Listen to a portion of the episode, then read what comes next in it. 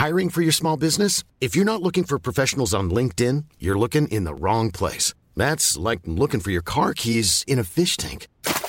LinkedIn helps you hire professionals you can't find anywhere else, even those who aren't actively searching for a new job but might be open to the perfect role. In a given month, over 70% of LinkedIn users don't even visit other leading job sites. So start looking in the right place. With LinkedIn, you can hire professionals like a professional. Post your free job on linkedin.com slash people today.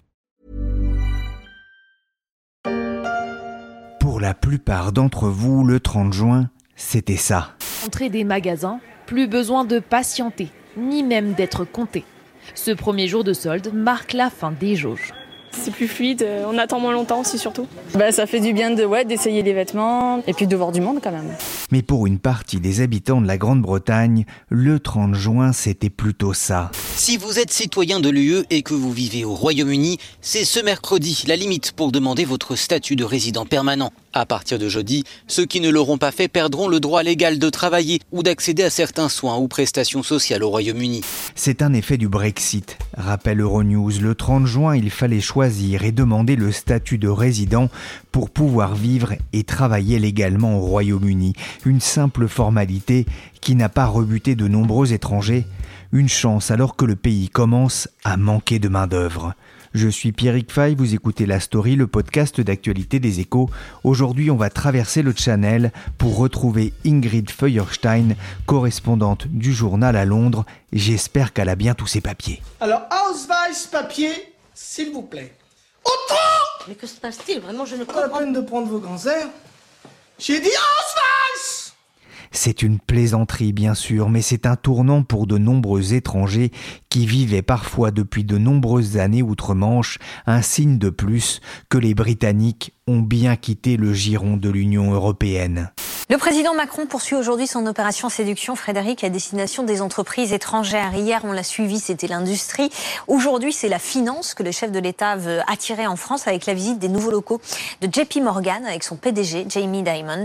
Alors qu'à Paris, Emmanuel Macron rencontrait le patron de l'une des banques phares de Wall Street, comme on l'entend ici sur LCI, c'était après l'annonce d'un doublement de ses effectifs à Paris avec l'arrivée annoncée de 440 nouveaux salariés d'ici à la fin de 2021. À Londres, pendant ce temps-là, les autorités mettaient en avant un autre chiffre. Plus de 6 millions de personnes ont déposé une demande pour obtenir le statut de résident. Bonjour Ingrid Feuerstein. Bonjour Pierrick. Vous êtes correspondante des échos en Grande-Bretagne. Je parlais de ce chiffre de 6 millions. C'est une surprise? Oui, effectivement, c'est une surprise. Euh, C'est beaucoup plus que ce qui était euh, attendu euh, au début. Quand le gouvernement britannique a créé ce settle status, donc ça remonte euh, à 2018, hein, aux discussions sur le Brexit, il envisageait à l'époque entre euh, 3,5 et 4,1 millions de demandes. Donc vous voyez, avec ces 6 millions, on est euh, bien au-dessus.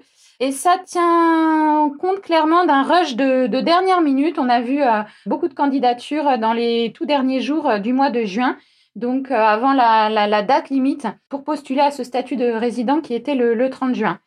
6 millions, c'est effectivement considérable parce que euh, ça représente presque 9% de la population du Royaume-Uni. Mais pourquoi autant de personnes demandent-ils à bénéficier de ce statut? Alors, il y a plusieurs choses. Euh, la première, euh, c'est que le gouvernement avait probablement sous-estimé la population euh, européenne euh, au Royaume-Uni. Euh, La preuve en est, c'est que l'association qui s'est créée après le Brexit et qui défend les droits des Européens depuis cette période, elle s'appelle The 3 Million, donc les 3 millions. Donc, c'était un peu l'idée, l'image qu'on avait de, de, de cette population européenne au Royaume-Uni. Euh, elle était très difficile à évaluer euh, tant que vous aviez la libre circulation des personnes, parce qu'en fait, du coup, les, migrants n'étaient pas enregistrés. Vous aviez des estimations de l'ONS, qui est donc euh, l'Office statistique britannique, qui fait régulièrement des sondages auprès des, employeurs, mais ça ne capte pas nécessairement toute la population. La deuxième chose à bien avoir en tête, c'est qu'il y a une différence entre cette demande de, de statut de résident et puis la population européenne qui vit réellement euh, au, au Royaume-Uni. Parce que vous pouvez demander ce statut, ou en tout cas en bénéficier, alors que euh, vous n'êtes plus résident au Royaume-Uni. Euh, la condition, en fait, pour pouvoir en bénéficier, c'est d'être entré au Royaume-Uni avant le 31 décembre 2020. Et ce statut existe depuis 2018. Euh, Donc, si par exemple vous êtes euh, étudiant, vous avez étudié au Royaume-Uni ou que vous y avez travaillé même quelques mois entre 2018 et 2020, vous êtes éligible à ce statut, même si euh, vous êtes rentré dans, dans votre pays. Il y a quelques conditions, on ne peut pas partir plus d'un certain nombre de mois pour, pour pouvoir encore euh, en bénéficier. Mais en tout cas, euh, ça permet à ces étudiants ou à ces travailleurs qui sont rentrés de pouvoir euh, plus facilement revenir au Royaume-Uni sans visa de travail ultérieurement. Effectivement, et c'est important parce que ça c'est un peu compliqué hein, maintenant pour pouvoir travailler au, Royaume-Uni quand on est européen.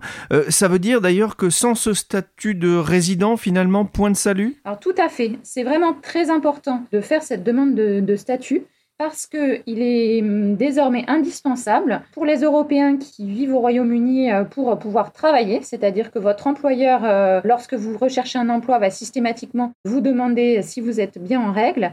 Pour obtenir un logement aussi, ça peut être euh, demandé par les propriétaires et aussi pour percevoir des prestations. Euh, ce qu'il faut bien comprendre, en fait, c'est que ce, settle status, c'est un acquis de la négociation sur le Brexit pour permettre aux Européens qui vivaient au Royaume-Uni avant la sortie effective du, pays de l'Union européenne, donc euh, à l'issue de la, période de transition, qui était le, 31 décembre 2020, c'était important pour leur garantir leurs droits. Voilà pourquoi il faut euh, absolument en avoir fait la demande. Il y a un autre effet qui est intéressant à constater euh, au-delà de, ce settle status, c'est euh, les demandes de nationalité euh, qui ont explosé au Royaume-Uni comme dans, l'Union européenne, enfin en tout cas en France en tout cas.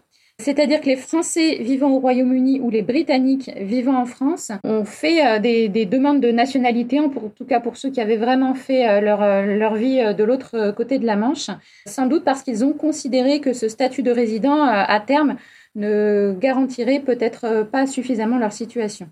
Oui, ce qui est intéressant aussi avec euh, ce chiffre, c'est qu'il va donner aussi une idée hein, de, de, qui, euh, de qui sont les étrangers, qui sont les Européens qui se sont installés euh, notamment à Londres ou, au Royaume-Uni. D'ailleurs, on sait qui ils sont, d'où ils viennent et, où ils résident. Oui, voilà, exactement. Alors même si, on, l'a dit, ça représente pas forcément une image pure et parfaite de, de l'immigration européenne au Royaume-Uni, ce qu'il y a d'intéressant, c'est que l'administration publie des statistiques très précises pour chaque nationalité et même ville par ville.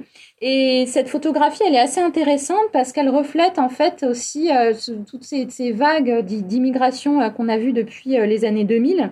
Par exemple, pour les nationalités, ce sont les Polonais et les Roumains qui sont en, tête de demande. Ils sont plus de 800 000 à avoir demandé le statut. Vous avez aussi beaucoup de demandes qui viennent de l'Espagne et de l'Italie. Et ça, ça correspond à, deux vagues d'immigration européenne très importantes depuis les années 2000.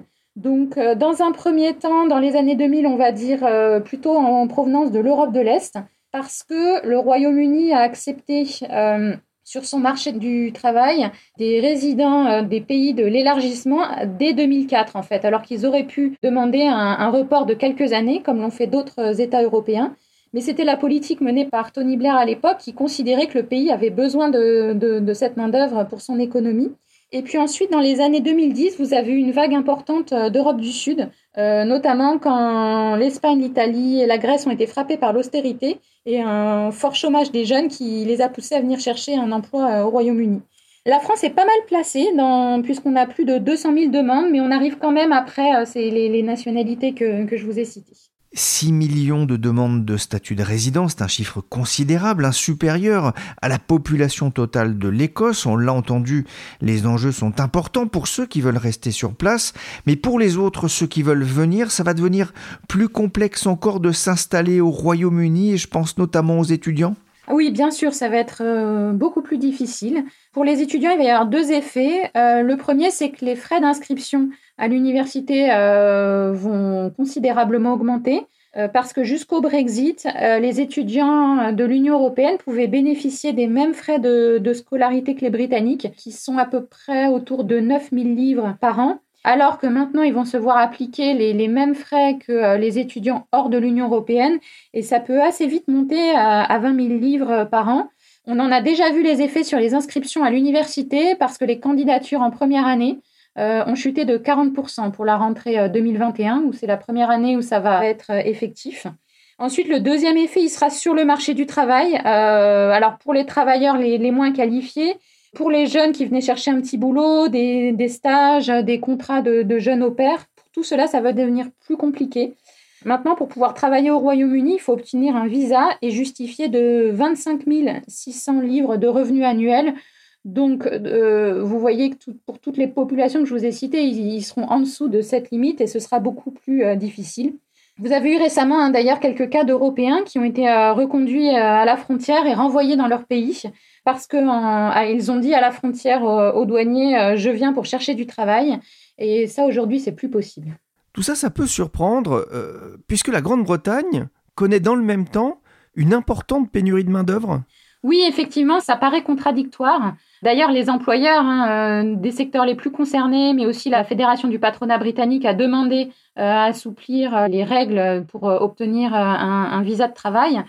Parce qu'effectivement, ce qui manque aujourd'hui au Royaume-Uni, c'est l'afflux de travailleurs étrangers dont le pays bénéficiait jusqu'à présent quand il y avait encore la libre circulation. En fait, ce qui se passe, c'est qu'il y a eu un double effet du Brexit et de la pandémie parce que depuis 15 euh, mois, beaucoup de travailleurs européens euh, sont rentrés dans leur pays à cause de, la pandémie. Et le, Brexit et le fait que maintenant les conditions d'entrée dans le pays soient beaucoup plus euh, compliquées en sens inverse, a très nettement freiné les arrivées. Oui, c'est vrai qu'avec un, chômage inférieur à 5% au Royaume-Uni, il y a des tensions sur le marché du travail. Quels sont les secteurs les plus touchés? Ce qu'on entend le plus actuellement, c'est le, transport routier. Et c'est vrai que c'est un secteur qui est stratégique euh, pour, euh, dans, beaucoup de domaines pour euh, tous les approvisionnements. on parle aussi beaucoup de la restauration, du tourisme et de l'hôtellerie parce que eux fonctionnaient avec une part importante de, main-d'œuvre étrangère. Et puis c'est particulièrement dramatique pour eux parce que ça tombe justement au moment où ils pouvaient redémarrer après plusieurs mois de, fermeture. Et vous avez euh, aujourd'hui en Angleterre des, restaurants qui restent fermés ou en tout cas qui ne peuvent pas ouvrir pour le service du midi et du soir parce qu'il euh, manque de main-d'œuvre. Dans les restaurants, la pénurie de main-d'œuvre est estimée à près de 190 000 personnes, ça fait 9% des effectifs du secteur.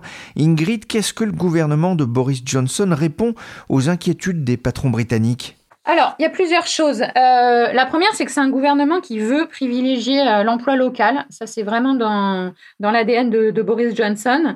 Euh, donc, ce qu'ils disent à leurs employés, c'est bon, ben très bien, vous manquez de main-d'œuvre, eh bien, vous, vous les formez et vous rémunérez mieux vos salariés. D'ailleurs, on observe une hausse des salaires hein, dans la restauration actuellement. Tant mieux pour les employés de ces secteurs. Après, c'est un raisonnement qui a quelques limites. Euh, déjà parce que euh, effectivement le Royaume-Uni est quasiment au plein emploi, à moins de, de 5% de, chômage. Ensuite parce que si on parle du transport ou de la restauration, vous n'êtes pas sur des secteurs avec des marges très élevées, donc les, employeurs n'auront pas forcément une, grosse marge de manœuvre pour euh, augmenter les salaires. Et puis derrière, vous avez aussi le, risque inflationniste qui est quand même la grande crainte des économistes actuellement. Euh, le deuxième point du, gouvernement, c'est qu'il euh, y a encore à, l'heure actuelle 1 euh, à 2 millions de personnes qui sont au chômage partiel au Royaume-Uni. Et ça, c'est un dispositif qui sera en place jusqu'en septembre. Donc, leur logique, c'est quand même d'attendre de voir comment l'économie sort de, la pandémie, comment les secteurs se redressent, quelle sera la, demande à, l'issue, et puis surtout, comment vont évoluer les chiffres du chômage. vous aurez des secteurs gagnants et des secteurs perdants, peut-être que les secteurs, en, il pourrait y avoir un transfert de la main-d'œuvre vers les secteurs qui sont le, plus en manque si c'est si c'est possible en termes de, formation. Dans tous les cas, pour l'instant, le, gouvernement de Boris Johnson a résisté aux, appels du patronat euh, à, assouplir euh, les règles d'immigration. Ingrid, est-ce qu'on a une idée d'ailleurs du nombre de personnes qui ont quitté la, Grande-Bretagne suite au Brexit? Alors, on n'a pas de vision claire. C'est un sujet sur lequel euh, vous avez beaucoup de chercheurs ou de voilà, d'instituts statistiques euh, qui travaillent, parce qu'il y avait une première estimation euh, assez parlante de l'Office des statistiques britanniques en, début d'année qui parlait de 1,3 million d'employés qui auraient quitté le Royaume-Uni en, 2020. c'est considérable, mais en fait, on s'est rendu compte qu'il y avait probablement un biais statistique dans la façon dont, dont c'était mesuré. Et aujourd'hui, les chercheurs pensent que ça va plutôt se compter en, centaines de milliers. Ce qui est déjà considérable. Hein. Pour l'instant, il n'y a pas eu beaucoup de transferts de, la City vers les places financières européennes, ce qui était le, grand, grand sujet euh, au moment du, Brexit. Mais finalement, ce sont surtout euh, les employés euh, au salaire minimum qui sont rentrés chez eux. C'est ceux-là dont, dont l'économie britannique manque aujourd'hui. Mais là encore, vous me demandez est-ce que c'est l'effet du Brexit ou, est-ce que c'est l'effet de, la pandémie? Les deux sont quand même un petit peu mêlés et c'est difficile de faire la part des choses. Le vote du Brexit, c'était il y a cinq ans. Si c'était à refaire, que, que voteraient les Britanniques? C'est une question compliquée. Euh, il y a énormément de sondages là-dessus, ce qui est d'ailleurs assez parlant parce que pour moi, c'est le seul vote ou le seul référendum pour, lequel on, continue de demander aux gens euh, cinq ans après euh, qu'est-ce que vous auriez voté? Donc ça donne quand même un peu une image, une idée de, l'ampleur du choc que le Brexit représente pour le Royaume-Uni les sondages sont, comment dire, assez proches, en termes, toujours proche, autour de 50%, comme on, l'était euh, à, l'époque euh, du référendum. Donc c'est compliqué de savoir comment voteraient les Britanniques euh, aujourd'hui. Ce qui est sûr, c'est que la question serait pas la même, puisque ce qu'on leur demanderait aujourd'hui, c'est pas sorti ou, pas, ce serait, ce serait pas leave ou remain, ce serait leave ou rejoin, donc rejoindre de nouveau l'Union européenne. Et ça, euh, malgré tout, même chez l'électorat qui soutient beaucoup l'Union européenne, il y a une part moins importante de gens qui seraient prêts à ce que le, Royaume-Uni rejoigne l'Union européenne par rapport à toutes les questions que ça poserait euh, avec une nouvelle négociation, par rapport aux nouveaux bouleversements que ça engendrerait pour, pour leur pays. Donc, euh, voilà, je pense que la réponse n'a rien d'évident. Il y, a quand même un, élément hein, qui pourrait modifier la donne. Vous le signaliez euh, euh, il y a quelques jours sur Twitter. Il y a plus de bonbons Haribo en Grande-Bretagne? Les bonbons Haribo n'arrivent plus euh, à cause du manque de chauffeurs routiers. Donc voilà, c'est un exemple assez parlant des, des, conséquences concrètes du manque de main-d'œuvre au Royaume-Uni. De là à savoir si ça changerait le vote sur le Brexit, je ne suis pas tout à fait sûre.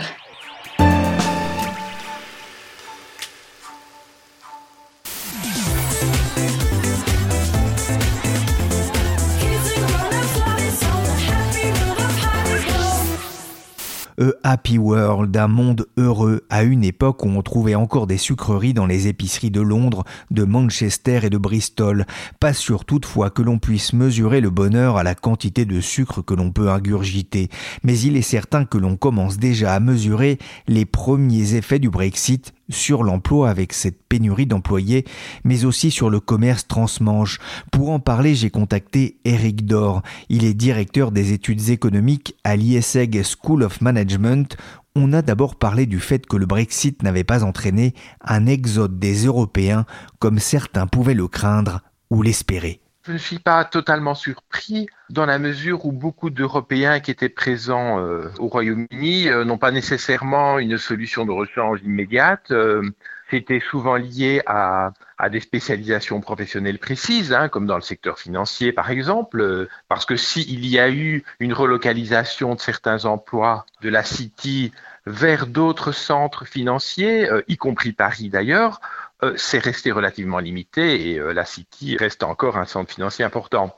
Même chose pour les personnes d'Europe de l'Est hein, qui, ont, qui étaient nombreuses à occuper des emplois euh, peu ou moyennement qualifiés au Royaume-Uni. Euh, bah, tous n'ont pas eu l'opportunité de partir ou, le souhait de partir. Beaucoup anticipaient malgré tout un risque de pénurie d'employés dans certains secteurs déjà tendus, comme l'agriculture ou le transport, dans un pays où le taux de chômage est déjà très bas. C'est un boulet pour l'économie britannique? Ah oui, ça reste un boulet parce que il y a quand même eu des départs, même si, comme vous l'avez mentionné, euh, ils n'ont pas été aussi importants qu'on aurait pu le craindre, mais il y en a eu. Ça a aggravé la pénurie de travailleurs dans certains secteurs euh, au Royaume-Uni. Ils souffrent encore plus que la France de la pénurie actuelle de personnel euh, dans tout le secteur de l'hôtellerie-restauration, par exemple. Ils souffrent énormément de pénurie de personnel peu qualifié dans l'agriculture, euh, effectivement, la situation s'est aggravée de ce point de, ce point de vue. Comme, mais comme c'était prévu d'ailleurs. Pourquoi est-ce qu'on a l'impression que ça n'a pas forcément été anticipé par la Grande-Bretagne? Pour quelles raisons C'est toujours compliqué de faire la différence entre ce qui a été ou n'a pas été anticipé au Royaume-Uni parce que ça dépend fort des personnes. Dès l'annonce du référendum sur le Brexit, on peut dire que dans toutes sortes de milieux spécialisés, on a fait le catalogue exhaustif de tous les risques que cela comportait. Hein. Et entre autres, la pénurie de personnel avait été précisée. De même que les problèmes qui seraient liés à la pêche, les problèmes qui seraient liés au transport, les problèmes qui seraient liés à la frontière entre l'Irlande du Nord et la République d'Irlande. On peut dire que les milieux spécialisés et la presse les spécialistes avaient averti et ça avait été bien relayé. À côté de ça, vous aviez une presse populiste qui euh, écartait totalement ce genre de sujet, voilà, et qui jouait plutôt sur l'émotionnel. Vous voyez Donc, euh, je pense que les gens bien informés ont été plus prudents à l'égard du Brexit, tandis que d'autres découvrent actuellement euh, les dégâts que cela peut causer. D'ailleurs, on voit parfois des, personnes qui ont voté pour le Brexit et qui maintenant se désolent de l'impact négatif que ça a sur leur activité économique. On, le voit, hein, cette pénurie de, personnel, elle est relativement importante dans certains secteurs. Est-ce que ça pourrait ouvrir la porte à une forte hausse de l'inflation en Grande-Bretagne? Alors, c'est certainement un des facteurs qui peut aggraver encore les forces inflationnistes qu'on observe actuellement. Hein. Donc vous savez qu'il y a d'abord la conjonction d'une forte reprise à l'échelle mondiale avec encore des perturbations résiduelles de l'offre indues à la crise sanitaire, hein, qui font que vous avez une pénurie de certains produits, une pénurie de capacité de transport maritime, euh, et que tout ça crée une forte hausse euh, des prix euh, de matières premières, de semi-produits, comme par exemple beaucoup de matériaux de construction, etc.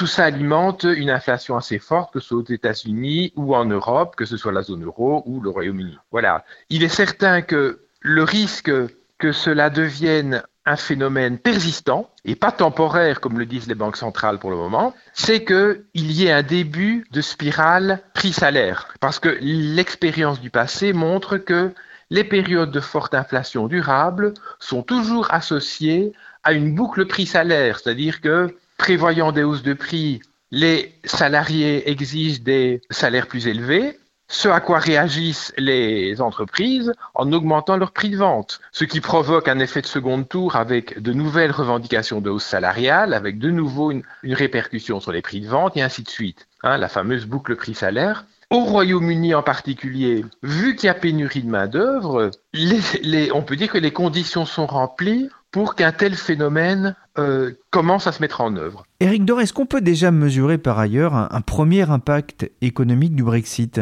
Il faut être évidemment prudent parce que nous n'avons que quelques mois. Un impact évident, c'est la baisse relativement spectaculaire des échanges commerciaux entre le Royaume-Uni et, disons, l'Union européenne dans son ensemble, et certains pays en particulier comme la France. Voilà. Alors bien sûr, il faut essayer de faire la part des choses entre ce qui relève de difficultés temporaires d'adaptation de part et d'autre de la Manche des importateurs et exportateurs aux nouvelles formalités, aux nouvelles normes, aux nouveaux contrôles, qui laissent penser que si l'effet a été très fort au début de l'année, petit à petit, les gens vont surmonter leurs problèmes, et donc ce serait, cette partie-là doit être temporaire. Et puis d'autre part, euh, ce qui relève d'une perte définitive de marché, tout simplement parce que, et c'est le cas déjà de certaines PME surtout, les nouvelles conditions d'importation-exportation impliquent une paperasse, des, des mises aux normes, des coûts de transport qui deviennent trop élevés pour que le commerce transfrontalier soit encore euh, rentable. On a vu déjà beaucoup de PME britanniques annoncer qu'elles avaient renoncé à commercer avec euh, l'Union européenne parce qu'à leur niveau de petite entreprise, s'adapter aux nouvelles, euh, aux nouvelles conditions d'exportation s'avère trop coûteux. Sur votre compte Twitter, vous faites notamment allusion à un sondage de l'Institute of Directors pour le Financial Times qui montre que six mois après le début du vrai Brexit, au 1er janvier, près d'un tiers des entreprises britanniques qui commercent avec l'Union ont subi une baisse de leur activité. Vous parliez d'ailleurs d'un désastre du Brexit. Pour autant, la plupart des Britanniques qui ont voté pour ne semblent pas avoir changé d'opinion. Mais les considérations économiques n'ont été qu'un des facteurs qui a pu induire certains Britanniques à, voter en faveur euh, du Brexit. Hein. Euh, je veux dire, la grande majorité des votants n'avaient pas nécessairement une connaissance sophistiquée des, tenants et aboutissants en matière économique. Hein. les, sondages montrent quand même et les enquêtes montrent que un des facteurs principaux, ça a été une sorte de sentiment d'envahissement euh, par des travailleurs euh, venant de, venant l'Union européenne euh, continentale, en particulier d'Europe de l'Est, qui auraient provoqué une saturation des services de santé, des services publics en général, une certaine irritation face aux normes européennes qui, aux yeux des Britanniques, auraient été trop tatillonnes, voilà, trop, trop détaillées. Euh, ce sont, c'est quand même beaucoup de facteurs émotionnels, une certaine nostalgie aussi de l'Empire britannique, hein, euh, avec cette idée sans doute illusoire que le Royaume-Uni pourrait retrouver à lui tout seul une souveraineté efficace par rapport euh, aux grands ensembles mondiaux que sont les États-Unis, la Chine, etc. bon, il y a quand même pas mal d'émotionnel, hein, avec une part d'irrationalité qui a pu conduire à, à ce vote. Donc, je pense que le, la motivation économique n'était pas présent dans le chef de la majorité des votants et donc il n'est pas surprenant que ces gens continuent à s'accrocher à ces facteurs émotionnels qui ont motivé leur vote et qu'ils ne font pas non plus nécessairement le lien entre les problèmes économiques qui se posent ça et là et euh, le, le Brexit lui-même. Merci Eric Dor de l'ISEG School of Management et merci Ingrid Feuerstein, correspondante des Échos Royaume-Uni. La story s'est terminée pour aujourd'hui. L'émission a été réalisée par Nicolas Jean. Vous pouvez nous suivre sur toutes les plateformes de téléchargement et de streaming de podcasts. Et pour suivre l'actualité du Brexit, rendez-vous sur leséchos.fr.